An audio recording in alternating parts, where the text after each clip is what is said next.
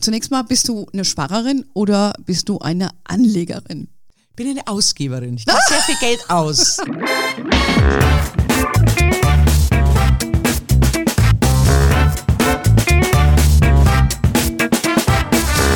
Ich heiße euch super herzlich willkommen zum Her Money Talk, dem Geld- und Karriere-Podcast für Frauen. Heute habe ich das große Vergnügen, mit der mega erfolgreichen, sehr sympathischen und vor allen Dingen sehr smarten Monika Gruber zu sprechen. Monika ist die bekannteste bayerische Kabarettistin mit einer riesigen Fangemeinde, darüber sprechen wir gleich nochmal. Sie ist Schauspielerin mit Bambi-Auszeichnung. Auszeichnung. Sie ist erfolgreiche Buchautorin und Werbestar. Und was sie natürlich besonders auszeichnet, ist, sie, sie hat auch noch ein großes Herz und nicht nur eine große Stimme. Wir sprechen mit ihr heute über ihre Karriere, wie sie es mit dem Geld hält, was ihr wichtig ist in diesen Corona-Zeiten und welche Zukunftspläne sie hat. Liebe Moni, ich begrüße dich ganz herzlich bei uns. Du bist unser erster Live-Gast im Studio. Herzlich willkommen. Vielen Dank für die Einladung, liebe Anne. Und äh, was, was haben wir ausgemacht? War die Gaststätte, dass du so viele nette Sachen über dich gesagt hast? Das war Prosecco. Abendessen. Prosecco. Prosecco. Ja, ja, da, da, da Flaschall dabei, da muss ich ja ganze ganze Lastwagen lauter anschleppen. Ja, die Rechnung schicke ich hier hinterher. Du könntest mich einfach jeden Tag in der Früh anrufen und mir so lauter so nette Sachen erzählen, dann wird der Tag schon gut beginnen. Ja, weißt du was, wir haben jetzt einen Podcast, dann kannst du einfach auf Dauerschleife stellen und dann morgens als deinen Wecker einstellen ah. und dann ah. wachst du immer zu meiner sympathischen Stimme Schau, auf. das wäre jetzt machen. Ich als technischer Trottel äh, komme natürlich selber nicht auf solche Sachen. Ich, äh, ich borg dir gerne meinen, meinen Sohn der ja hier für den Podcast verantwortlich ist, der hilft dir vielleicht, ähm, das zurechtzuschneiden. Ja, das würde ich mal überlegen. Der arme Kerl ist ja traumatisiert, wenn der mal in meine Fänge gerät. das glaube ich gar Hier nicht. fasst sich schon ans Hirn. Ja. Das glaube ich gar nicht. So, aber wir gehen mal ein bisschen zurück äh, zum Anfang, ähm, äh, als wir uns kennengelernt haben. Das ist ja schon ganz lange her. Schon zwei, drei Jährchen haben wir Ja, schon, ja, wir datieren uns jetzt mal nicht. ähm, da hast du damals ja samstags in der Erdinger Boutique äh, ge gejobbt. Ich habe da immer mal eingekauft und da haben wir uns immer ein bisschen unterhalten über Männer, Frauen und alles, was sonst noch wichtig ist im Leben. Und ja. damals hast du ja gejobbt äh, oder gejobbt, um die Schauspielschule auch, glaube ich, mitzubezahlen. Und hast aber eigentlich äh, mal Fremdsprachensekretärin gelernt und warst als Chefsekretärin tätig. Jetzt glaube ich vielleicht für unsere Hörerinnen und vielleicht auch für den einen oder anderen Hörer. Hm, erzähl doch mal, was hat dich eigentlich veranlasst, dieses Terrain zu verlassen und, und eigentlich einen, einen ganz anderen Traum beruflich zu verwirklichen? Ähm, Verzweiflung, ehrlich gesagt. Nackte Verzweiflung. Es war so, dass ich irgendwie ähm, aus irgendeinem unerfindlichen Grund, obwohl keiner meiner Familie eigentlich einen künstlerischen Beruf äh, hat oder betreibt, äh, war ich immer sicher, ich werde Schauspielerin. Es war mhm. immer so, oder ich, ich möchte das werden. Und dann natürlich, um die Eltern zufriedenzustellen, habe ich was Anständiges gelernt. Also äh, nach dem Abitur Fremdsprachen, äh, äh, auf die Fremdsprachenschule gegangen und dann äh, Beruf ausgeübt, meine erste Eigentumswohnung mit Hilfe meiner Eltern angezahlt und so plätscherte es so ähm, unaufgeregt dahin, aber irgendwann merkst du, das ist nicht das, was ich eigentlich im Leben mhm. äh, machen wollte. Und dann hatte ich eine ganz nette englische Kollegin, die Kim Sternhagel, herzliche Grüße an dieser Stelle, und die hat gesagt, Monika, what are you doing? You're wasted here. Get out of here. Und die hat immer gesagt, schau, dass du rauskommst und geh doch endlich auf die Schauspielschule. Das mhm. ist doch das, was du wirklich ja. willst. Und dann habe ich mir gedacht, was wird passieren, wenn ich in dieser Firma bleibe? Ich habe gedacht, ich werde irgendwann als frustrierte Alte hinten, die wahrscheinlich zwischen 18 Katzen und 180 Rotweinflaschen in ihrer Wohnung äh, äh, äh, exhumiert wird. Und das wollte ich nicht. Und ich habe gedacht, na, was kann passieren? Ich kann scheitern mit mhm. meinem Plan und dann gehe ich halt wieder ins Büro zurück oder ich mache einen Kaffee auf.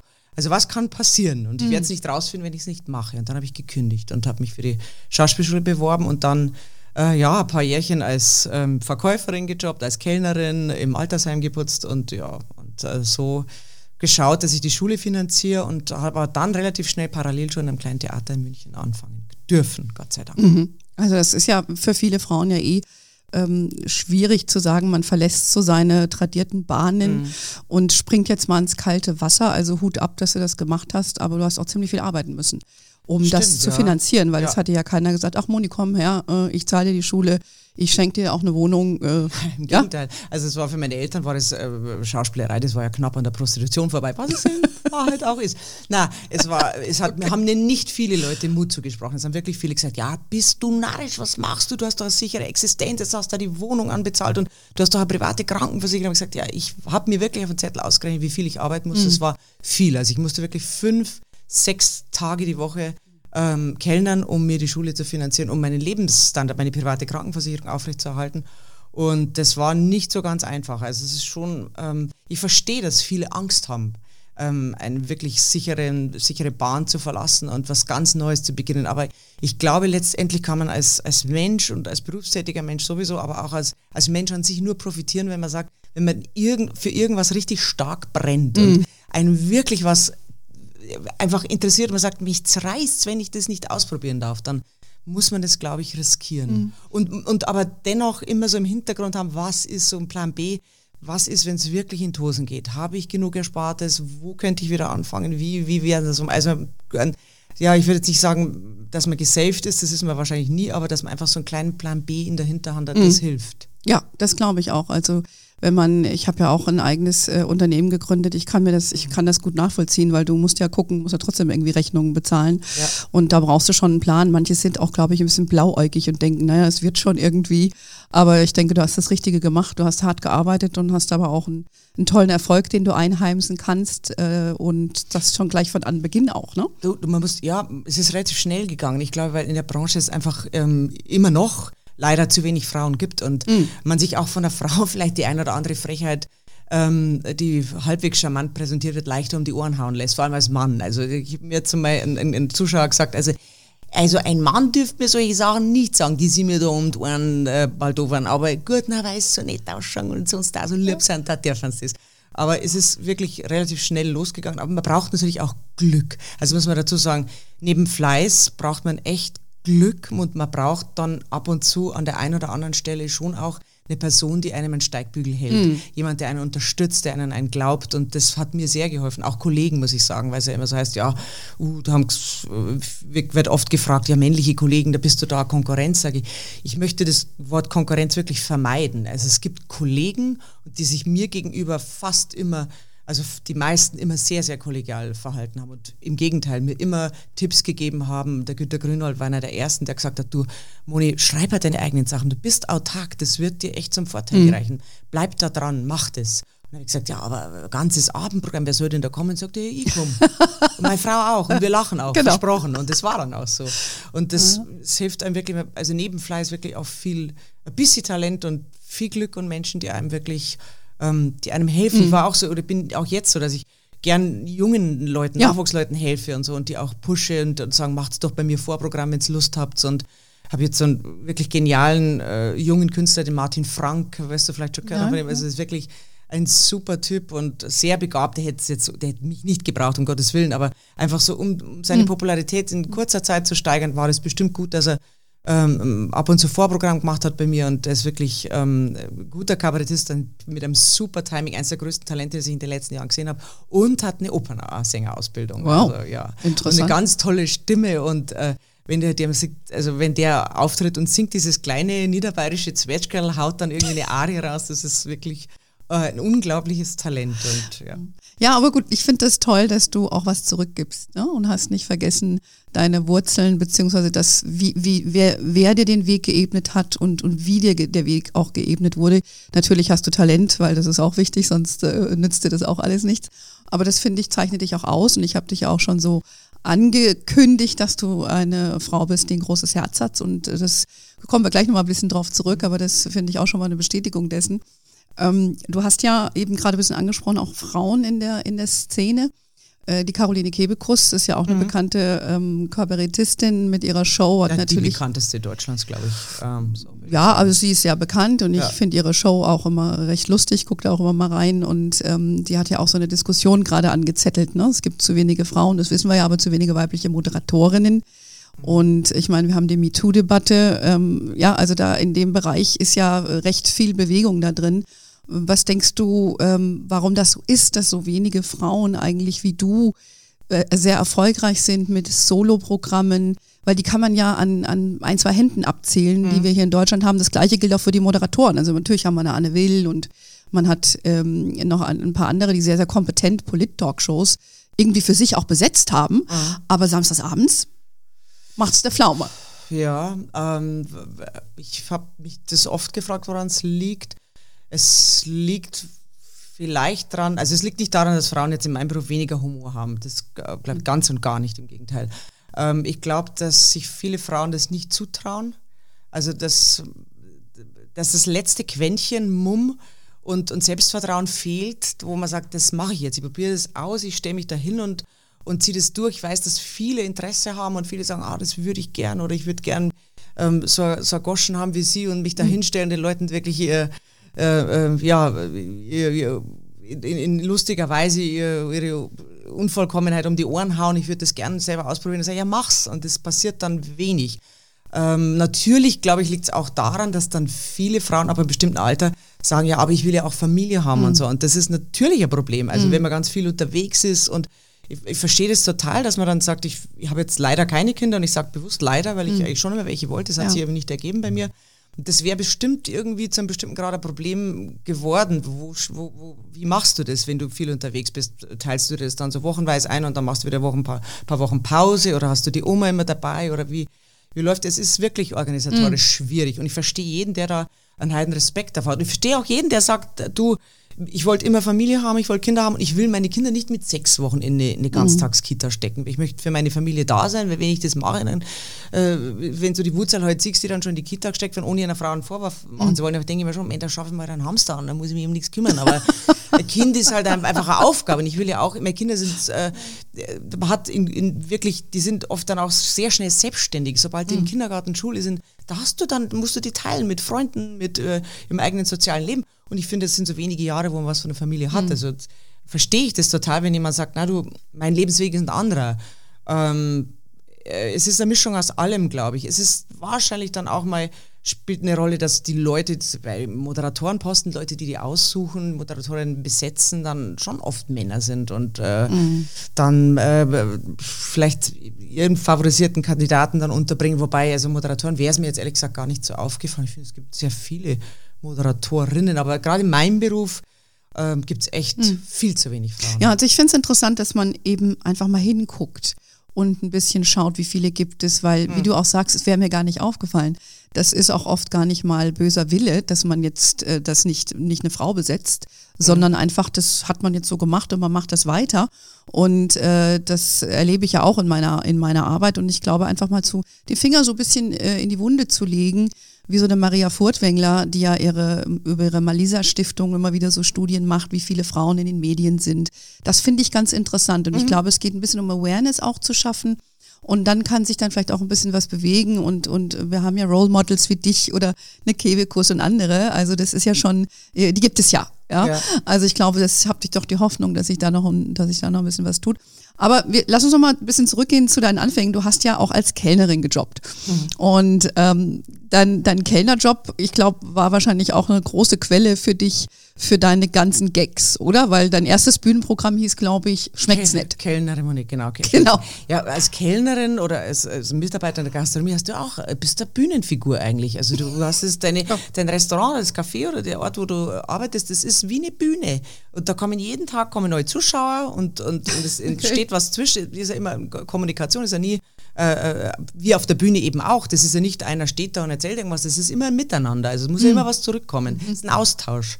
Und genauso als Kellner kannst du das gut ausprobieren. Natürlich ähm, schauen, okay, manche Leute kommen natürlich rein, total gestresst und du musst in kürzester Zeit einschätzen können, wie ist denn der drauf? Hat der einen harten Tag gehabt? Hat der gerade Stress? Kommen mit dem Ehepartner und dann siehst du schon die Reden am Tisch, nix, da warst du, oh, Stress mit der Alten.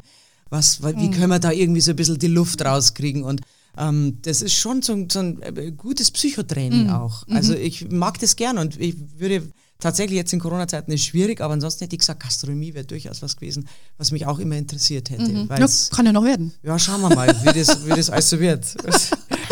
ähm, Wo die Reise hingeht. Sag, ist das, ähm, du, du hast ein Bühnenprogramm und, und äh, das ist ja auch damit, wo du dann groß auch angefangen hast, hast auch aber auf der Bühne auch gestanden und bist ja auch in Filmen dabei, erfolgreiche Filme und in Serien. Was macht dir jetzt irgendwie mehr Spaß? Kannst du das einsortieren, dass du sagst, ich mache jetzt lieber mein eigenes Soloprogramm oder ich, ich spreche das, was jemand anders mir erzählt? Ähm, mir macht beides Spaß. Also am, am Drehen ist halt immer schön, dass man mit Kollegen zusammenarbeitet. Mhm. Das ist einfach schön, wenn man wirklich so wie bei Hubert und Staller, mhm. da haben wir halt am Set immer echt äh, eine Riesengaudi. Und sonst, mhm. glaube ich, wäre die Serie auch nicht so. Wie ja, die ist auch geil, die ist lustig. Ja, wir, wir, wir, schreiben da wirklich teilweise die Texte so um, dass es halt uns mundgerecht ist und haben da teilweise okay. wirklich so einen Spaß schon, bevor überhaupt die erste Klappe gefallen ist. Und das macht Spaß, weil mhm. das, was ich allein auf der Bühne mache, ist teilweise sehr autistisch. Mhm. Es geht ja um so ständig um meine Befindlichkeit. Wie sehe ich das? Wie mhm. empfinde ich das? Finde ich das lustig? Was erzähle ich? Ich, nehme immer, ich erzähle eigentlich nur Alltagsbeobachtung. Ich bin Geschichtenerzähler. Ich bin mhm. eigentlich kein richtiger Kabarettist. Und da, da ähm, geht es einem so, dass er mit einem stillen Kämmerlein schreibt, dann ist es oft sehr einsam irgendwie. Natürlich dann auf der Bühne ist es schön, weil du direkt das Feedback von den Menschen bekommst. In der Minute, in der Sekunde und du nur einen Wurf frei hast, sage ich immer. Das mhm. muss immer, genau. du musst auf dem Punkt sein, genau. Mhm. Beim Drehen sagst du, ja, mach mal nochmal oder mach ich 18 Mal. Ja. Und, ähm, aber da hast du nur einen, eine mhm. Möglichkeit. Den, und du weißt dann genau, den Gag habe ich sich selber versemmelt, weil das Timing nicht gestimmt hat. Weil mhm. ich mir gedacht habe, Mensch, die Frau in der ersten Reihe, die hat dieselben Schuhe an wie ich, nur meine sind schwarz. dann war ich weg. Und, äh, ja, aber es ist eigentlich so, dass mir der Bühnenjob schon am meisten Spaß mhm. macht. Mhm, ja. Aber ich dann auch so wie jetzt immer mal zwischendurch, wenn ich, Entschuldigung, jetzt haue ich da aufs Mikro, dass wenn ich lang unterwegs war und jetzt im letzten Programm habe ich 230 Vorstellungen gespielt in eineinhalb, zwei Jahren, dann brauche ich mal eine Pause auch von diesem ja. viel unterwegs sein. Das ja. ist einfach, ich sage mal, das Reisen ist anstrengender als die Vorstellung, weil mittlerweile bei der Verkehrssituation in Deutschland und da Stau und da Umleitung und dann ist da wieder oh. gesperrt und das ist wirklich äh, nervenaufreibend insofern. Absolut, aber durch Corona gab es ja jetzt ein bisschen Ruhe auf den ja. Straßen, ungewohnt, ne, wenn auch unfreiwillig und ungewohnt. Ähm, vielleicht noch bevor wir zum Thema Geld äh, übergehen, mhm. du hast ja auch, ähm, bist ja sehr sprachgewandt und gewaltig und hast aber auch ein Buch geschrieben, ähm, das ich auch sehr unterhaltsam fand. Man muss das Kind im Dorf lassen, heißt es, über deine Kindheit eigentlich in, in Erding. Und ist dann Schreiben so deine zweite Berufung oder wie, wie, wie kam es dazu? Macht mir schon sehr viel Spaß. Also das erste Buch war ein Zufallsprodukt, wirklich, weil ich äh, sollte eine Geschichte fürs Jahrbuch von meinem alten Gymnasium schreiben und dann hat sich das so irgendwie amortisiert und war dann so im Schreiben drin und ich sollte irgendwie drei Seiten schreiben. Dann war ich irgendwann bei 18 und habe gedacht, ja, um Gottes Willen. Langer Vortrag. Ja, langer, runterkürzen, runter. Und dann habe gedacht, ja, schade drum eigentlich um die netten Geschichten, die man dann noch irgendwie so im Hinter, aus dem Hinterkopf ausgegraben hat. Und dann habe ich weitergeschrieben und dann hat irgendein Freund von mir gesagt, das ist eigentlich ein Buch, was du mir da erzählst. Und dann haben wir das gemacht und dann hatte ich jetzt, weil ich in Pause habe, Lust nochmal, das war auch so geplant, dass ich jetzt nochmal zweites schreibe, allerdings kein, keine autobiografische äh, ähm, ähm, Abhandlung, sondern ja, so Zeitgeistbuch, mm. Titel Und erlöse uns von den Blöden auf der Suche nach Menschenverstand in ansteckenden Zeiten. Also äh, ich glaube, ich könnte die Shitstürmchen, die da kommen, schon äh, teilweise wortwörtlich aufschreiben, aber äh, das mache ich jetzt nicht und soll sich jeder seine eigene Meinung bilden. Aber es macht wirklich, um deine Frage zu beantworten, sehr viel Spaß mhm. natürlich, ähm, sich hinzusetzen, natürlich auch äh, zu schreiben, wann man Lust hat. Ich mhm. schreibe gern nachts, mhm. weil da kein Telefon klingelt, weil man seine Ruhe hat und mhm. ähm, dann Schlafanzug oder Bademantel, also singt auf mich keiner. Und, äh, und das manchmal unter Einfluss von Alkohol, wo ich am nächsten Tag was durchlese und denke, wer war an meinem Computer, wer hat das geschrieben, wer hat den Dreck fabriziert? Und äh, was ich am Abend davor noch total genial toll fand. Ja, total. Das ist kluge ich Sachen. toll. Und dann am nächsten Tag lese ich durch und denke, wer war an meinem Computer alles? Und schreib's dann nochmal. Aber es macht schon, also mit Worten zu jonglieren, macht mir schon sehr viel mhm. Spaß. Mhm. Ja, ja, das, ja. Äh, das, das sieht man, hört man. Ähm, und ähm, dann sind wir mal sehr gespannt auf dein neues Buch. Du bist ja auch ein sehr politisch denkender Mensch. Ähm, ich bin schon mal sehr gespannt. Vielleicht können wir daher noch mal ein bisschen was äh, dazu sagen. Aber lass uns mal ein bisschen über das Geld reden. Oh, weil ja. wir sind ja, oh ja, wir sind ja ein, ein äh, Hörmoney ist ja ein Portal für Frauen rund ums Geld. Und ähm, da zunächst mal die Frage an dich. Du hast ja, Gott sei Dank, bist du auch wirtschaftlich sehr erfolgreich mit dem, was du machst. Das ist ja nicht für jeden Künstler der Fall. Mhm. Und ähm, Jetzt zunächst mal, bist du eine Sparerin oder bist du eine Anlegerin? Ich bin eine Ausgeberin. Ich gebe sehr viel Geld aus. Sehr, sehr großzügig und sehr äh, hirnrissig machen. Nein, ich bin äh, grundsätzlich natürlich aufgrund meiner ziemlich konservativen Erziehung schon jemand, der dazu neigt, zu sparen. Ähm, das ist einem aber in den letzten Jahren natürlich äh, vergällt worden, das Sparen, denn es ist ja nicht erwünscht und ähm, das Sparen hat ja keinen Effekt. Das macht ja im Gegenteil, es macht ja. keinen Sinn mehr.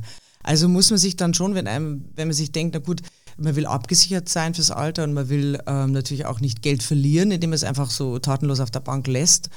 Ähm, und dann ist irgendwann der Schuhschrank auch voll. Und dann denkt man sich, na, was mache ich denn? Und dann äh, beschäftigt man sich natürlich unweigerlich mit dem Thema Anlage. Wie kann ich das irgendwie ähm, so anlegen, dass ich weiß, es wird auf keinen Fall weniger wert, was es auf der Bank ja, ja. wird, wenn man es einfach ja. so da belässt. Und ähm, ich bin eigentlich immer gut gefahren mit so einer guten Mischung. Ich bin ein sehr also ich bin kein risikofreudiger Mensch, bis zu einem gewissen Grad bin ich risikofreudiger jetzt geworden, einfach mhm. durch die veränderte wirtschaftliche Situation. Und habe angefangen eben mit äh, äh, Betongold, also äh, Immobilie, habe erst eine Eigentumswohnung gekauft und dann mal, als ich mehr Geld verdient habe, auch ein Grundstück. Und dann habe ich ein Haus gebaut und ähm, habe ähm, dann auch so ein bisschen Uhren, wo ich weiß, die behalten den Wert mir geleistet. Und äh, dann ein bisschen Gold, auch ich weiß, das hören viele professionelle Anleger oder Börsenexperten nicht so gern, aber ich bin jetzt auch jetzt gerade mit dem letzten Mini-Crash ganz gut gefahren. Also mein mhm. Gold ist äh, schön hochgegangen, also das mhm. hat sich gut ausgezahlt. Und dann natürlich auch so habe ich mich dann irgendwann auf an Fonds gewagt und habe meinem mhm. äh, Bankbetreuer gesagt, du, aber so, ich bin so ein Sicherheitsmensch ähm, in Werte, da haben wir uns einen ausgesucht, aber gedacht habe, ja gut, was Unilever, also Firmen wie Unilever aus der Nahrungsmittel und, mhm. und äh, ähm, Hygienebereich, Medizinbereich. Wir haben danke, das, das wird immer gebraucht und das mhm. ist natürlich jetzt auch alles runtergegangen, mhm. aber ähm, da bin ich einfach ähm, ruhig geblieben und habe gesagt, das bringt jetzt nichts, panisch zu sein, weil mhm. es wird, wird schon wieder irgendwann steigen und ähm, es macht ja keinen Sinn, irgendwie hektisch was zu verkaufen, wenn man nicht weiß, wie es weitergeht. Ja, das ist super. Also das heißt, deine ersten Fondserfahrungen hast du Investmentfonds oder ETFs äh, mhm. gekauft. Mhm. Hast du auch Einzeltitel? Habe ich Unilever? jetzt auch mhm. Einzeltitel ähm, äh, tatsächlich. Ähm, Gerade jetzt da nach dem letzten mhm. Crash ähm, habe ich gedacht, na, erkundige mich und schau, was einfach so ähm, tendenziell wenig verloren hat und mhm. was einfach so, ähm, ähm, ja, wo mir einfach die ganze ähm, Struktur dahinter gefällt. Und ich habe gedacht, das wird bei den Leuten weiterhin beliebt bleiben. Das ja werden die Leute brauchen und ich kann mir nicht vorstellen, was passieren müsste, wenn das massiv fällt. Mhm. Und bin ja zum ersten Mal wirklich in Einzeltitel gegangen. Mhm. Ja. Okay, das finde ich, eine, find ich eine gute Entscheidung. Lässt du dich dabei beraten von deinem Banker oder machst du es eher so impulsartig, dass du sagst, hey, wie, also Unilever, Johnson Johnson, keine Ahnung, ist ein guter Wert, weil wird immer gebraucht? Ja. Oder gehst du jetzt her und guckst irgendwelche Kennzahlen an und Kurven und Grafiken und schießt mich tot? Äh, leider muss ich sagen, weniger. Ich unterhalte mich mit Leuten viel, die hm. sich das anschauen. Ja, okay. ich denke, dann ziehe ich das raus, was ich für mich, äh, äh, was für mich denke oder was ich denke, dass für mich das Richtige ist. Ich habe ein paar Freunde, die ähm, also massiv seit Jahren schon ähm, in, dem, in dem Bereich tätig sind und immer für sich selber spekulieren und mit denen quatsche ich immer ganz, also mhm. quatschen wir über Smalltalk und dann kommen wir immer aufs Thema Geld und das ist immer ganz interessant. Und wenn ich dann irgendwas auftue und irgendwas gelesen habe irgendwo, keine Ahnung, in einer Zeitschrift dann sagt, das könnte interessant sein, rede ich immer mit Leuten, wo okay. ich weiß, die sind Kennen schon ein, zwei Schritte weiter als ich. Mhm und kennen sich ein bisschen aus und, ähm, und im Banker klar auch, aber mit echt mit vielen Leuten, Freunden von mhm. mir, die einfach das seit Jahren schon betreiben, natürlich auch immer wieder Geld verloren haben, aber ähm, aus, aus dem jahrelangen Trading einfach gelernt haben. Und da habe mhm. ich echt viel profitiert mhm. und bin ein bisschen mutiger geworden. Natürlich mhm. auch, weil ehrlich gesagt, seit eurer letzten Veranstaltung, mhm. ich war, wo ein paar Damen waren. ja, vor einem haben, Jahr war das. Ja, das war ja. ist wirklich schon wieder ein Jahr her. Ja, ja. Wo die Damen gesagt haben, nee, man muss einfach wirklich raus aus diesen starren Formen und diese und, und vor allem, ich bin ein großer Fan davon, wenn man sagt, ähm, man kann es ja wirklich ähm, punktuell machen, wenn man sagt, jetzt habe ich ein bisschen Geld übrig, das ich nicht unbedingt brauche. Genau. Vielleicht spare ich mir jetzt ja. einen Urlaub, weil es gerade blöd ist oder weil ich mich nicht will nicht wegfliegen. Und das Geld tut mir nicht wirklich weh, mhm. sollte das irgendwie dann alles weg sein. Das ist ja wirklich Worst-Case-Szenario. Ja. Wenn man dann wirklich sagt, so, das könnte ich jetzt, könnte ich mir vorstellen, dass ich da auch mal ein bisschen mutiger bin, dann ist es auf alle Fälle sinnvoller, als ich dann den 15. beigen Wintermantel zu kaufen. Obwohl ich das total verstehe, wenn man den 15. Ja, genau. beigen Wintermantel hat. Aber das ist, äh, das freut mich total, ähm, weil das ist ja, was wir versuchen auch zu machen, indem man über Geld spricht, weil viele tun ja. das ja auch nicht. Und äh, Frauen tendieren auch dazu, sich zu überzuinformieren und dann doch nicht zu springen. Mhm. Und dass du jetzt da für dich gedacht hast, so, was kann mir denn im schlimmsten Fall eigentlich passieren? okay, dann habe ich mal ein paar hundert Euro verloren, ja. Und du hast es aber mal ausprobiert und merkst, hat nicht wehgetan, ja. Mhm. Und selbst der Crash hast du gesagt, okay, konntest du damit umgehen. dann gewinnt man auch ein bisschen Zutrauen und dann äh, kommt man auch mit der Materie, glaube ich, besser klar. Das raten wir auch immer den Frauen. Einfach mal ein bisschen anfangen. Muss ja nicht dein ganzes Haus darauf wetten. Ganz genau. Sondern peu à peu. Genau, peu à peu. Und ich glaube, das wird in Zukunft noch viel wichtiger werden, denn mhm. ähm, die Nullzinspolitik wird bleiben. Das wird uns verfolgen. Also es wird wahrscheinlich irgendwann zu einer Inflation kommen. Bleibt gar nicht aus. Die Gelddruckmaschinen sind angeschmissen. Wir äh, äh, verschenken jetzt gerade die Milliarden und Billionen. Es werden ja nur noch mit Zahlen rumgeworfen, ja. wo man kurz überlegen muss, wie viele Nuller sind eigentlich hinter der Zahl. Und man muss, glaube ich, echt sich äh, von diesen ganz alten Strukturen äh, ein bisschen verabschieden mhm. und sagen, so was man von der Großeltern gelernt hat, spare in der Zeit, dann hast du in der Not. Ja. Das ist, so bin ich aufgewachsen und das ist natürlich in einem drin, aber man muss so seine Komfortzone da ein bisschen verlassen, wenn mhm. man nicht Geld verlieren möchte. Und ich ja. sag's allen Frauen immer wieder, ich unterstütze eine Seniorenorganisation, die heißt Lichtblicke Frau in München, mhm. die sich um verarmte Senioren kümmert und die ähm, äh, großartigen Frauen, die da sich da einsetzen, sagen immer, behaltet immer im Hinterkopf, Altersarmut ist weiblich. Ja, genau. Primär weiblich. Also ja, die Lichtblick-Leute, äh, die Dame kenne ich nicht, die wollte die wollte ich auch mal einmal mhm. laden in den Podcast. Ähm, ich selber habe da auch schon mehrfach für gespendet, weil ich mhm. finde das so wichtig, weil halt das primär Frauen trifft.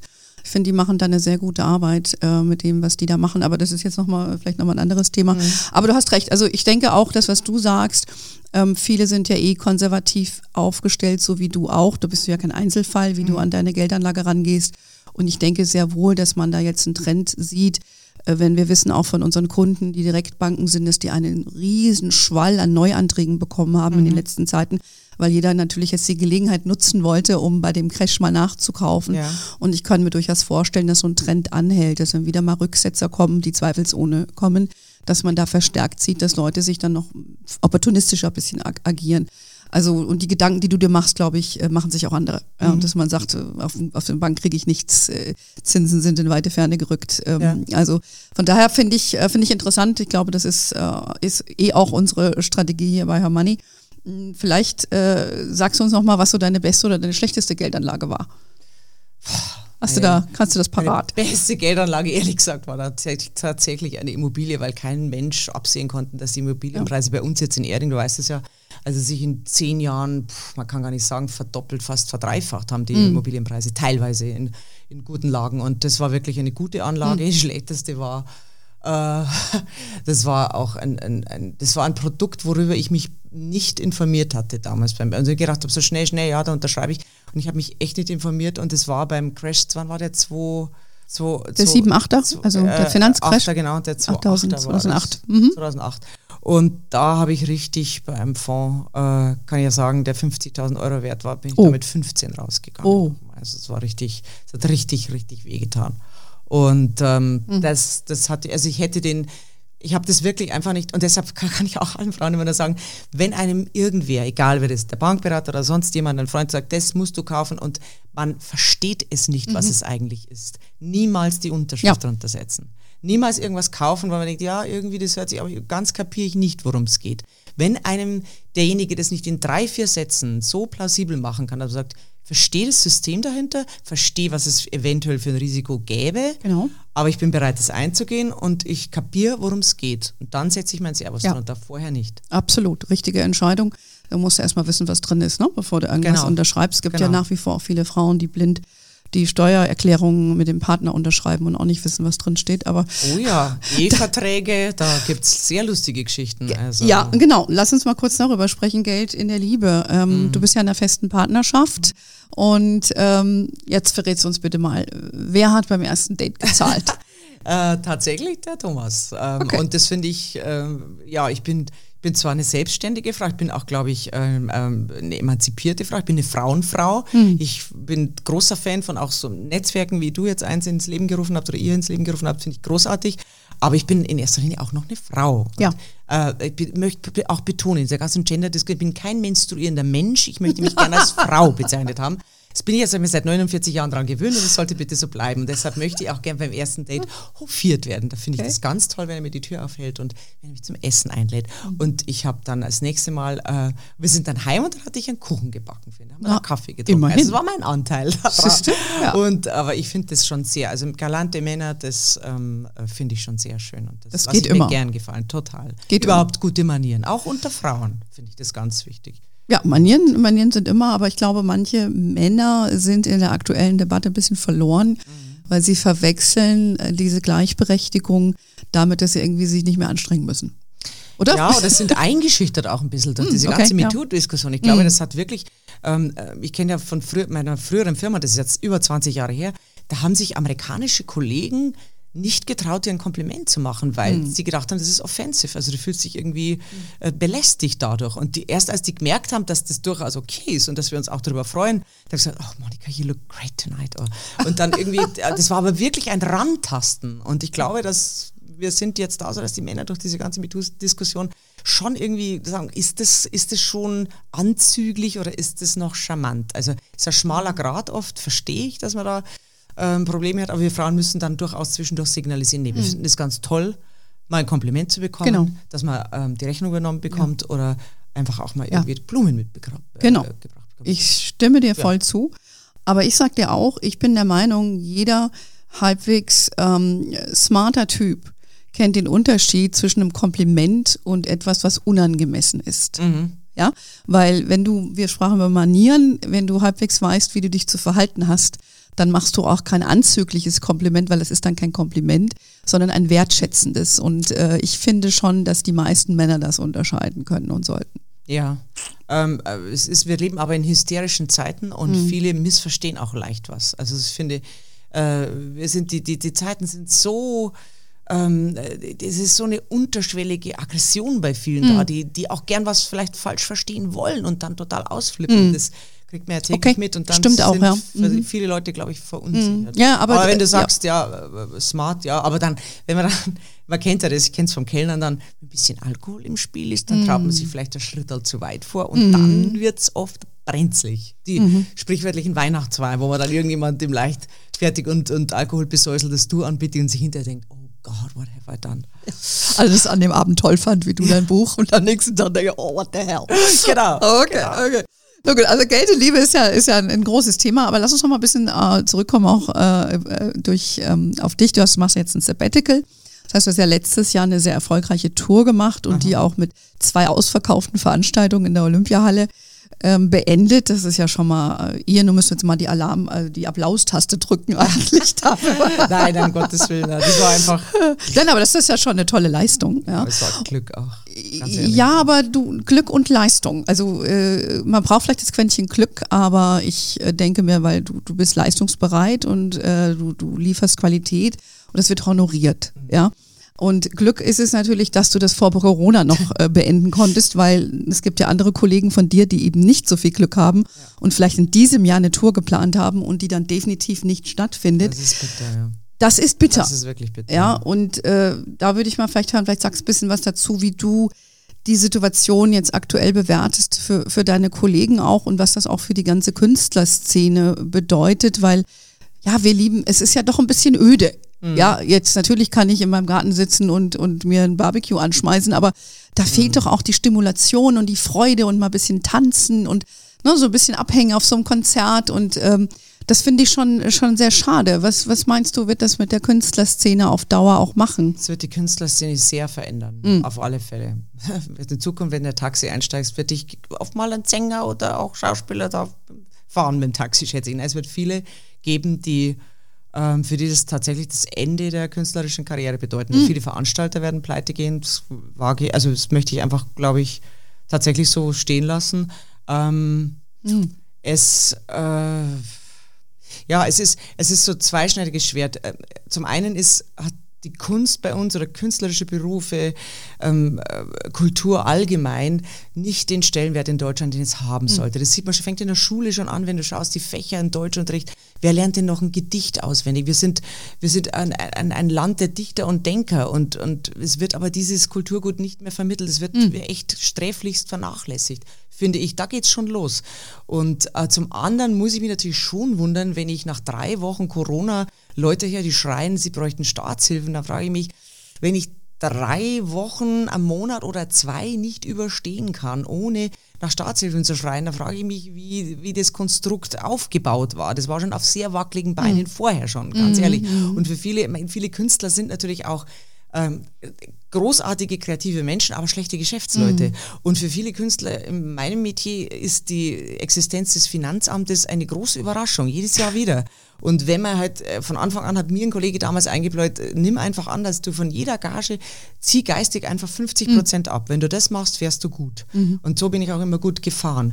Und ähm, aber es, es tut mir für viele leid, auch Musiker, die natürlich die Konzertsäle sind geschlossen und Leute, die ja. großartigen Job machen und von Haus aus ja wenig verdienen mhm. in ihrem Beruf. Es gibt ja ganz viele Künstler, ob das jetzt Tänzer sind, äh, Musiker auch, die ganz großartig sind, aber ganz furchtbar schlecht bezahlt werden, schlechte Gagen kriegen, wenig vor, weglegen können fürs Alter, wenig vorsorgen können. Für die tut es mir echt leid und es wird die Szene verändern. Ich glaube, das ist keine Alternative, jetzt Konzerte ins Autokino zu verlegen langfristig, weil das einfach weil wir auch den Applaus brauchen. Wir mhm. brauchen auch das Feedback. Das ist, ja. was ich vorhin gesagt habe. Ja. Unser Beruf ist keine Einbahnstraße. Es ist ein Miteinander. Und das heißt, du brauchst Menschen um dich herum. Mhm. Du brauchst auch die Reaktion von Menschen. Ich habe gesagt, ich kann mir nicht vorstellen, im Zirkus Krone zu stehen, wo unabhängig davon, dass da nur noch ein Drittel der Leute rein darf, die Leute mhm. dann die Hälfte mit einem depperten Mundschutz drin sitzt. Und ich nicht sehe, lacht der, warnt der, schaut er mhm. grantig äh, das ja. will ich nicht. Ich will auch selber da nicht hinter einer Plexiglaswand stehen, weil ich spuck ja so. Ich komme bis in die fünfte Reihe. Und der Erste, der dann von mir angespuckt wird, der ruft dann schreien, das Robert-Koch-Institut, wir sind alle in Quarantäne und saufen die Vorräte vom Augustiner aus 14 Tagen. Weiß ich nicht. Ich, das sind so Szenarien, wo ich mir auch natürlich überlege, mhm. Mensch, mhm. wird das jemals wieder so, wie es vorher war? Mhm. Ich weiß es ehrlich gesagt nicht. Und es wird viele geben, die sich irgendwie eine alternative Tätigkeit suchen müssen. Mhm. Äh, und es wird in der Gastronomie genauso sein. Mhm. Äh, die genau. haben ja auf und kämpfen natürlich mit äh, der Angst der Leute. Viele wollen einfach nicht in ein Lokal gehen oder wollen nicht, weil sie noch jetzt mit Mundschutz gehen müssen oder haben auch Angst, dass sie sich irgendwie anstecken. Und ähm, viele haben aufgemacht, wieder zugemacht. Die Leute gehen in den Biergarten, aber sie gehen nicht ins Lokal. Also ich finde es wahnsinnig schade momentan und mhm. ähm, ich weiß auch keine Lösung. Nee, leider nicht. Und ich, ich tue mich auch selber schwer, das bisschen zu Ende zu denken, mhm. weil es so, so ja. viele Facetten betrifft, ob das jetzt das Geld ist oder einfach das soziale Gefüge, auch das politische Gefüge. Das ist ja so ein breites Feld und es ist ja auch nicht auf Deutschland oder unser schönes Bayern hier ja. begrenzt, das ist ja weltweit. Also das ähm, man sieht zum schwierig. ersten Mal, finde ich, wie fragil dieses System ist, mhm. das wir, auf das wir alles aufgebaut haben, mhm. wie schnell sich das alles komplett drehen kann, ändern mhm. kann, in eine Richtung, die nicht absehbar ist. Also ja. es wird, sagen wir mal, die fetten Jahre sind vorbei, das ist, glaube ich, mhm. uns allen klar. Mhm. Und ähm, äh, viele Leute werden, werden was anders machen in den nächsten Jahren, als sie bisher gemacht haben. Es wird vielen wirklich schlechter gehen die Arbeitslosenzahlen werden steigen. Ich glaube, das wird, das, das wird sich Ende des Jahres erstmal so richtig abzeichnen. So die erste, die erste Welle äh, von Corona, was das für, dann hängt es natürlich davon ab, kommt eine zweite Welle, wie wird das sein? Ein zweiter Shutdown wird nicht möglich sein, weil dann ist Nein. alles im Arsch. Genau. Also, glaube ich, kann man nicht anders sagen. Es wird auch, äh, ich habe neulich ein Interview gesehen mit dem äh, Herrn Füst vom IFUS-Institut, ja. der gesagt hat, es wird nicht, es wird nicht kommen, der mhm. zweite Shutdown, weil danach ist einfach alles ruiniert. Ist die Welt pleite. Ist die Welt pleite. Ja. Und insofern, pff, es, wir werden damit leben müssen. Mhm. Wir werden irgendwie vernünftig damit umgehen müssen, aber wir dürfen uns nicht in, hinter Hysterie und Angst verstecken. Das ja. ist, glaube ich, der falsche ja. Weg. Ja, ja, also wir werden, wir werden sehen. Ähm, du bist ja bekannt dafür, das hört man ja auch an deinen Kommentaren, dass du sehr politisch orientiert hast, eine sehr scharfe ähm, Beobachtungsgabe und auch eine, eine verbale Schlagkraft. Ähm, und dafür kennen dich viele und lieben dich auch, auch deine, deine Fans. Es gibt auch welche, die es nicht mögen. Also in meinem Umfeld gibt es nur Mega-Fans. Ich muss dir so viele Grüße ausrichten, Moni, da, die würden hier in den Raum nicht reinpassen. Oh, das ist großartig. Du, uh, Blumengebinde ab morgen wieder 8 genau. Uhr. Bringe ich persönlich vorbei. Genau. ähm, nee, aber du hast halt so eine, eine entsprechende eine Fangemeinde und aber wie ich anfangs, anfangs schon sagte und es ist auch schon ein bisschen angeklungen, du, du bist auch bekannt für dein großes Herz und für dein soziales Engagement vor allen Dingen auch hier in Erding. Äh, ich erinnere mich, ähm, in der Bäckerei hier um die Ecke hast du gesagt, alle, die im Krankenhaus arbeiten, alle die systemrelevanten, dürfen sich jetzt, ich glaube, Brezen äh, holen umsonst. Holen, genau. Genau. Und, äh, und, und auch so andere Sachen. Was, was bewegt dich denn jetzt, an, an, wenn man an dein Herz denkt, in diesen Zeiten so am meisten, neben vielleicht deinen Künstlerkollegen oder was macht dir die meisten Sorgen oder wo, wo würdest du dich am, engagierst du dich jetzt am stärksten? Meine Sorgen macht mir vieles. Sorgen macht mir, glaube ich, dass Corona äh, die Gesellschaft ziemlich gespalten hat. Auch, mm. äh, vielleicht sogar noch mehr als 2015 die Flüchtlingskrise. Mm. Ähm, äh, die Hysterie, die herrscht, dass dass jede Diskussion so hoch moralisch aufgeladen daherkommt, dass sie schon fast ja eine religiöse Bedeutung hat. Und das fing an mit, mit, mit Themen, die eigentlich harmlos waren, wie Veganismus oder so, aber die Leute heizen sich dann, dann so auf, dass sich die Lager spalten, nicht in das ist meine Meinung, das, da gibt es eine andere Meinung dazu, da gibt es dazwischen eine Grauzone. Nein, es gibt nur noch Gut und Böse, mhm. Schwarz und Weiß. Mhm. Und das ist in allen äh, Diskussionen jetzt momentan ist so, so, so gefühlt so für mich. Und das finde ich ganz gefährlich, dass wir auch keine wir lassen keine anderen Meinungen mhm. mehr zu und es ist äh, entweder du bist bei uns auf der guten mhm. Seite oder du bist ein Nazi oder ein Verschwörungstheoretiker oder du bist jemand, der den Schuss nicht gehört hat. Also ich finde so die Kategorisierung in den Diskussionen finde ich äh, grenzwertig. Mhm. Dann mache ich mir natürlich Sorgen auch um, um, um die Wirtschaft in Deutschland, wenn wir denken, mhm. jetzt ist so ist alles noch halbwegs in Ordnung, aber ich glaube, so wenn wir die erste Bilanz ziehen am Jahresende, wird das echt bitter werden. Das wird so weitergehen für eine längere Zeit. Ähm, äh, ja, äh, die, die, die, ich habe so ein bisschen das Gefühl, dass manche Leute, die so in dieser Corona-Hysterie drin sind, dass, die, dass du die aus von diesem Trip nicht mehr leicht runterbekommst. Mhm. Wenn ich sehe, dass Leute mit einer FFP3-Masken in ihrem eigenen Garten stehen ja. oder mit diesem komischen Schild auf dem Radl hocken in der freien Natur, wo ich mir denke, also ich weiß ja nicht, aber wird so jemand mal wieder in einen Konzertsaal gehen und, und, mhm. und Schulter an Schulter mit einem mhm. anderen Menschen sitzen? Mhm. Ich glaube eher nicht. Und ähm, das wird die Welt massiv verändern. Und ähm, ich bin ja Sternzeichen Krebs. Der Krebs scheut immer gern so ein bisschen Veränderungen. Und ähm, ich habe ein bisschen Angst, in welche Richtung mhm. sich das weiterentwickelt. Aber mhm. bin trotzdem auch zuversichtlich, weil ich denke, auch das wird uns, wir werden damit leben müssen. Mhm. Corona hat es vorher schon gegeben. Ja. Dann gibt es halt irgendwann Covid 2021. Auch damit werden wir zurechtkommen ja. müssen. Ich sage immer, ich habe ich habe Rinderwahnsinn überstanden, ich habe Waldsterben überstanden, ich habe Tschernobyl überstanden, ich habe diverse Bundeskanzler überstanden, unter anderem eine Frau Merkel. So leicht bringt mir nichts um. Ich werde da auch wie eine Brezen in 20 Jahren noch hocken, mein Prosecco trinken und irgendwas immer machen. Also ich werde immer irgendwas machen. Wenn ich einen Kaffee aufmache, bitte ich alle dann auch zu kommen. Ich komme, ja. Du kommst und äh, kann ganz ordentlich Kuchen backen und äh, es wird immer für allen ein herzliches Wort geben und ein ja. Glasl für jeden ja. und irgendwie wird es weitergehen. Genau, irgendwie geht es irgendwie immer weiter, ja. auch wenn ich teile deine Sorgen ganz äh, komplett, was du da geschildert hast. Ich finde auch die, die Spaltung in der Gesellschaft finde ich sehr schade. Man kann ja kaum noch über Politik mit Freunden auch diskutieren, mhm. weil wie du sagst, du bist entweder dafür oder dagegen. Ja, du, und, wenn du jetzt zum Beispiel sagst, ich lade mir die Corona-App nicht runter, dann bist du für viele schon, ja spinnst du, ja, ist ja völlig asozial, weil ich sage, nein, ich möchte das nicht. Ich mhm. möchte mich auch nicht impfen lassen möchte, dass mir freigestellt ist, ob ja. ich mich impfen lasse. Ich finde das ein bisschen spooky, mir irgendwas reinzujagen, was nicht wirklich getestet ist.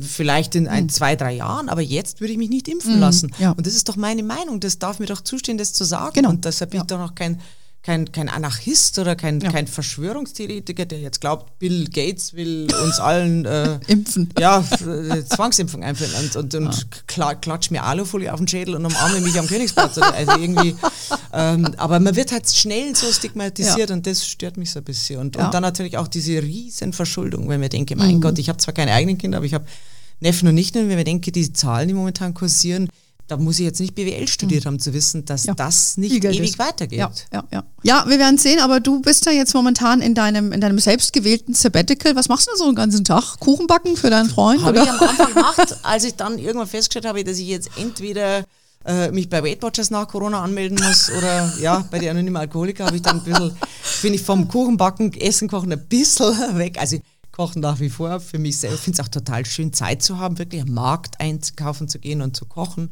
Und mit meiner Mama zusammen habe ich mhm. äh, angefangen, so die Rezepte aus der Kindheit, die mir ja. besonders gut schmecken, äh, nachzukochen und habe dann immer fleißig mitgeschrieben und habe es dann abends mit Füller in meine Bibel übertragen, okay. damit die Rezepte von der Mama auch dann erhalten bleiben. Und das war ganz schön ja. und auch Zeit mit meiner Mama zu haben, das habe ich sehr genossen. Ja. Und ansonsten, ja, schreibe ja mein Buch, äh, mache mehr Sport als sonst was nicht immer lustig ist, aber ich bin nicht so der Sportfanatiker, aber ich zwinge mich dazu raus. Gehe ganz viel spazieren, habe so zwei ganz nette Nachbarinnen, weil irgendwie im Gehen zu ratschen, das Hat tut was. total mhm. gut. Mhm. Und vor allem, wenn man irgendwie durch irgendwelche Nachrichten so runtergezogen wird, ich finde dann ähm, mit Leuten, die ähnlich denken wie man selber, mhm. wenn man auch nicht immer einer Meinung ist, und dann im Gehen so alles zu besprechen, privat oder, oder mhm. gesellschaftlich, ich finde, da geht es einem hinterher wesentlich besser. Ja, genau. Also ich glaube, Karten hm? Kartenspielen kann ich jedem so. empfehlen. Ja, haben so Kanasterrunden. Ah. großartig. Okay, das kann ich nicht. Ich habe Mensch ärger dich nicht gespielt, aber ich ärgere mich bei Mensch ärger nicht. Deshalb spiele ich es nicht. Ach so, so du ärgerst dich oft. auch beim Kartenspielen. Das kann ich da sagen. Wir spielen ja um Geld. Du ärgerst Oh, dich. okay. Ja, immer um also Geld. ich komme dann nicht. ähm, ja, aber ich weiß, was du meinst, wenn man da so mit äh, sich anderen Frauen auch unterhält. Das zeichnet uns Frauen auch aus. Wir wollen nicht unbedingt ein Problem lösen, aber indem wir über Dinge sprechen, fühlen wir uns einfach schon mal besser. Genau. Ja? Und Genau. ich kann das nachvollziehen. Ich mache das auch super gerne. Gehe laufen und denke oder höre mir Podcasts an. Na, Natürlich nicht meine eigenen, sondern jemand anderes. Mhm. Nicht, da hörst du nicht da. Ich habe mir auch meine eigenen CDs nicht da, auf gar keinen Fall. Nee, das muss man nicht machen. Ähm, was können wir denn jetzt noch so von dir erwarten? Du sagst eben Buch, äh, schreibst du, Mhm. das kommt wann raus? Äh, voraussichtlich Ende Oktober. Ah ja, okay. Also schon recht bald. Genau, recht bald. Okay. Und ansonsten, ja, also ich plane schon Mitte nächsten Jahres, bin echt vorsichtig, weil ich mir gedacht habe, bis nächstes, Anfang nächsten Jahres wird es schwierig wahrscheinlich, äh, ähm, mit normalen Vorstellungen weiterzumachen. Ich, deshalb plane ich jetzt so Mitte 2021. Ich schreibe ein Drehbuch.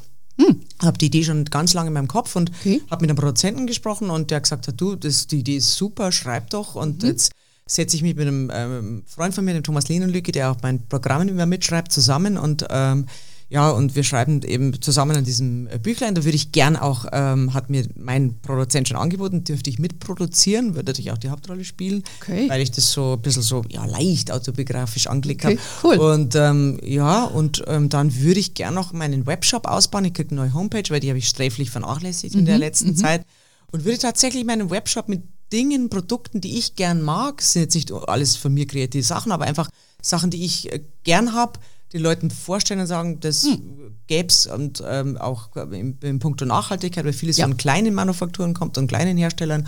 Und das würde ich gern ausbauen wollen, braucht dazu natürlich die Hilfe von professionellen Leuten, die gesagt haben, sie wir hätten Interesse, mir dabei äh, unterstützend unter die Arme zu greifen. Und das finde ich ganz spannend, weil, ja.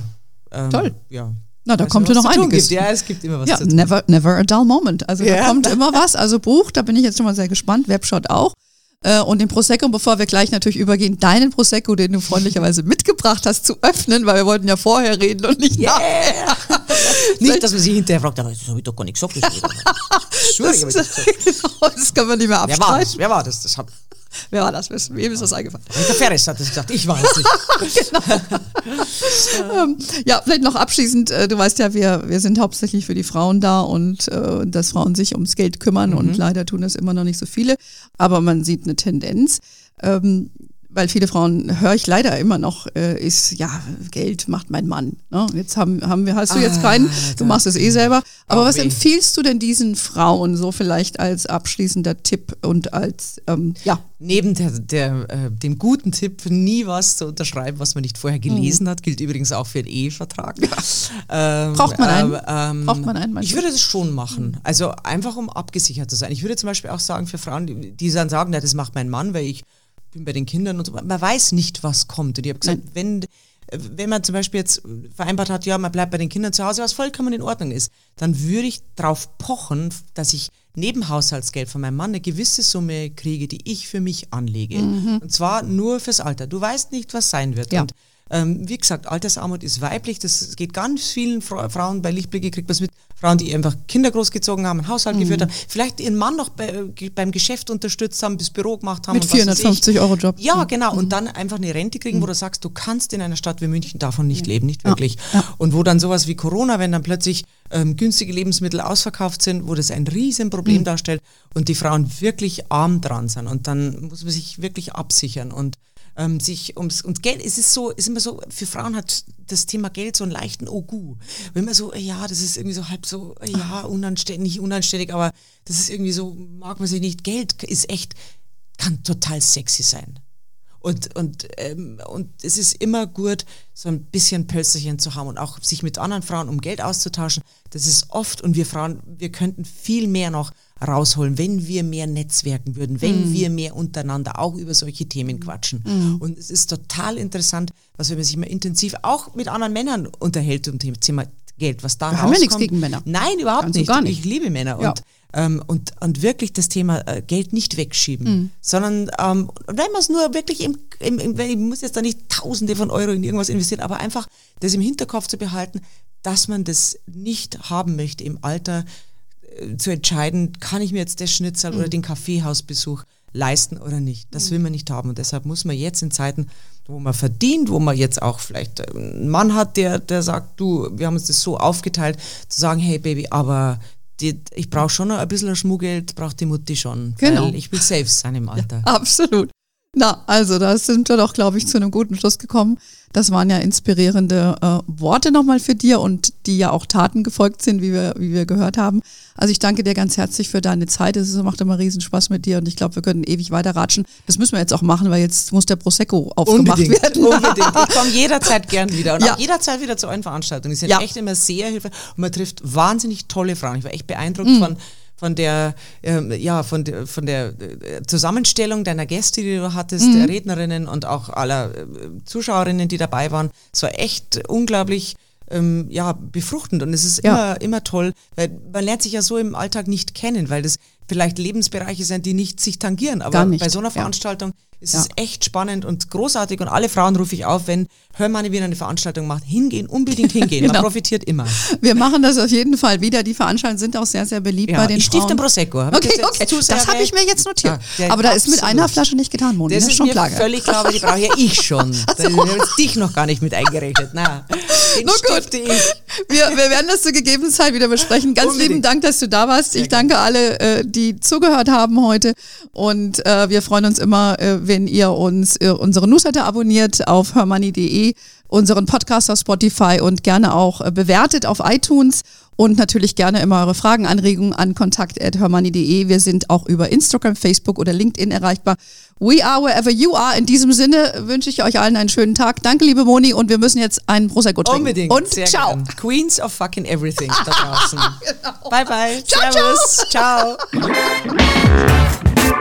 ciao.